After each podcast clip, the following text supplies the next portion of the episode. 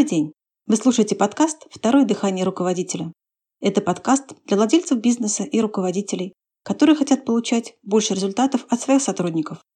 С вами Елена Бояркина, и сегодня мы поговорим о двух типах клиентов любой компании и о том, как обслуживание одних влияет на других и доход компании. Ни для кого не секрет, что от того, насколько клиент доволен взаимодействием с компанией, зависит, воспользуется ли он снова услугами компании и порекомендует ли он обратиться в данную компанию своим друзьям и знакомым.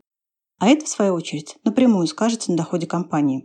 Как говорится, довольный клиент расскажет о вас максимум трем людям, а недовольный – минимум десяти. Но чтобы получить довольного клиента, в первую очередь надо понимать, что такое качество с точки зрения клиента. Вот с этого понятия мы сегодня начнем. Качество, особенно при оказании услуги, это степень удовлетворения ожиданий клиента то есть то, насколько ожидания клиента оправдались. Давайте посмотрим на это данные внимательно, потому что исходя из него можно понять, как нам избавить себя от определенных проблем, возникающих при оказании услуги. Вот клиент получает что-то, что вы для него сделали.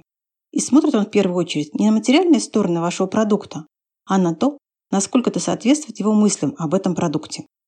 Неправильно будет сказать, что клиент вообще не смотрит на материальную сторону. Он видит и воспринимает именно физические качества предмета, но оценивает он их, исходя из своих представлений о хорошем или плохом. Очень важно понимать, что мнение клиента о том, каким должен быть результат, и ваше мнение об этом могут быть очень и очень разными. Именно поэтому и важно понять, чего клиент ожидает.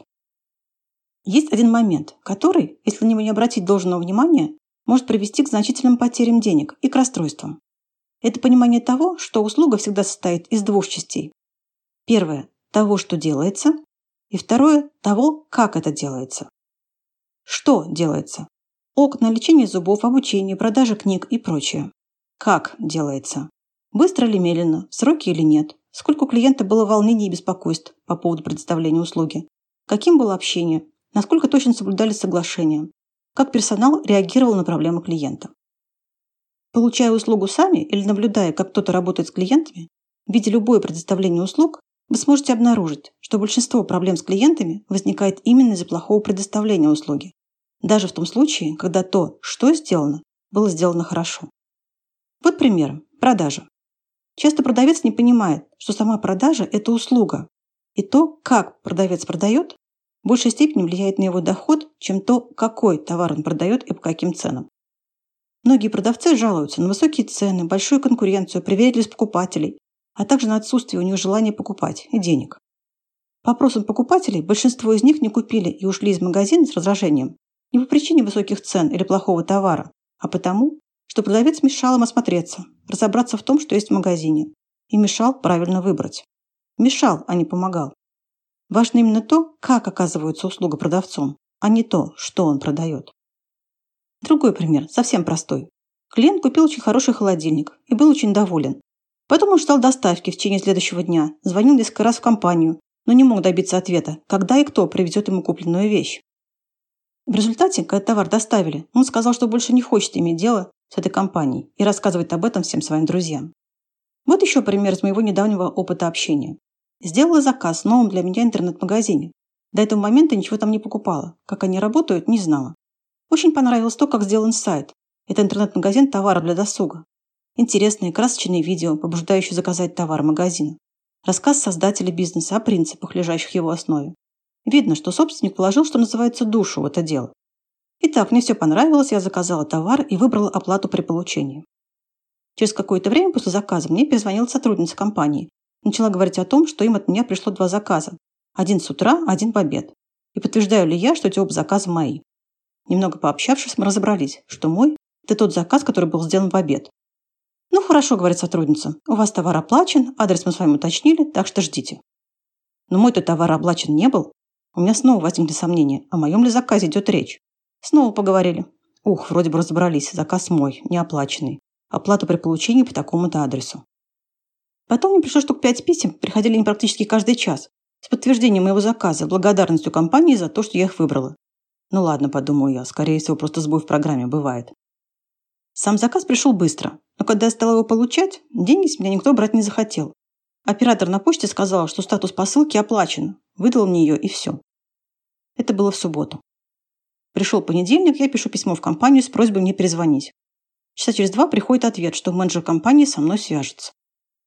В среду я осознаю, что менеджер со мной так и не связался. Снова им пишу, на что получаю ответ. Елена, я вижу, что вы получили заказ. Или у вас другой вопрос? Очень странная реакция, надо сказать. Наверное, пишут только по поводу неполучения заказа. Кстати, есть еще одна неприятность во всем этом. Все письма, что я от них получала, безымянные, они никем не подписаны. И когда я попросила их написать, с кем я общаюсь, ответом мне было, что на почте и на телефоне у них разные люди. Но письма так и остались неподписанными. Так вот, я сказала, что да, вопрос у меня другой, товар-то я получила, но денег-то с меня не взяли. Мало того, что это ваш прямой косяк, так еще третий день практически выбиваю из вас счет на оплату. Мне написали «извините» и пообещали ссылку на оплату. Через какое-то время ее прислали в таком виде. Открываю письмо. Ни обращения, ни приветствия, просто ссылка. А ниже написано «Оплатите? Сообщите». И опять без подписи. Занавес. Просто мастера обслуживания и сервиса. Кстати, сам товар хорошего качества. Помните? То, что продается. А вот обслуживание, то, как это продают, нивелирует все. Обращаться больше не хочется. Идея одна – поискать этот товар в других магазинах. Вот это и есть две части одной услуги. Что продают и как продают. И так во многих областях. Установка окон, изготовление установка мебели, пошив костюма, лечение, обучение много других услуг теряет свою цену в глазах клиента именно по причине плохого предоставления. И наоборот, качество представления во многих случаях позволяет скорректировать недостатки самого продукта и получить нужный вам результат. Удовлетворенный клиент, желающий и далее сотрудничать с компанией и рекомендовать ее своим знакомым. У вас в компании есть два типа клиентов – внешние и внутренние. Внешние – те, кто пользуется продуктами, услугами компании. Они не работают в вашей компании, они приходят со стороны. Внутренние клиенты – это сотрудники компании, ваши товарищи по команде, руководители или подчиненные. Иногда я наблюдаю следующее. Сотрудники не оказывают должных услуг внутренним клиентам, то есть друг другу. Относятся к членам команды без должного уважения. А к внешним клиентам хотят относиться хорошо, ведь те платят им деньги. Но так не получится. Отношения наружу будут только такими, каковы отношения внутри компании. И по-другому не бывает. Давайте посмотрим, как качество предоставления услуги внутренним клиентам влияет на предоставление внешним клиентам и, соответственно, на ваш доход. Так как музыку в компании заказывает руководитель, то направленность каждого сотрудника на удовлетворение внутреннего клиента должна инициироваться руководством компании и стать важным элементом корпоративной культуры. Второй момент. То, что произвела компания для клиента, прежде чем пойдет в руки клиента, проходит через ряд сотрудников. Я имею в виду цепочку получения продукта, определенный бизнес-процесс, затрагивающий нескольких сотрудников. Например, продавец при продаже услуг по изготовлению и монтажу натяжных потолков принял заказ, выяснил все необходимые данные для его выполнения и передал заказ замерщику. Замерщик съездил на объект, выполнил нужные действия, заполнил нужные документы, передал заказ в производство. Производство изготовило то, что от него требовалось. Сотрудник по контролю качества все это проверил, заказ передали в монтаж. Монтажники выполнили установку потолка, снова проверили качество, подписали акт выполненных работ у клиента, передали документы в бухгалтерию. Я беру простую схему, не будем усложнять.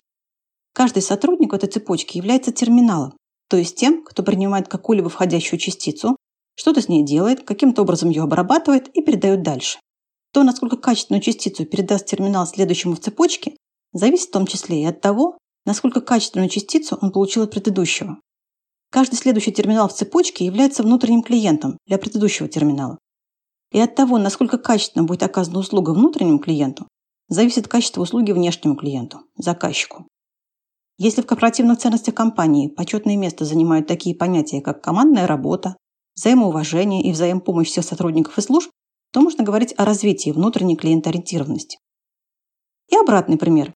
Корпоративная культура компании не пропитана понятием внутренней клиентоориентированности и вышеперечисленные ценности не являются ее сильным местом. Система мотивации менеджера к продажам подразумевает переменную часть дохода, процента от продаж. А бухгалтер компании работает на фиксированном окладе, уменьшить который могут только штрафы фискальных органов за несвоевременную сдачу отчетности. Менеджер по продажам, проводя сделку с клиентом, просит бухгалтера срочно подготовить документы. Но тот не торопится выполнить просьбу менеджера, так как скорость обслуживания клиентов не является для бухгалтера ценностью, а система его мотивации вынуждает расставить иные приоритеты. В сухом остатке. Документы вовремя не подготовлены, сделка сорвана, менеджер по продажам не получил своих процентов, компания потеряла клиента.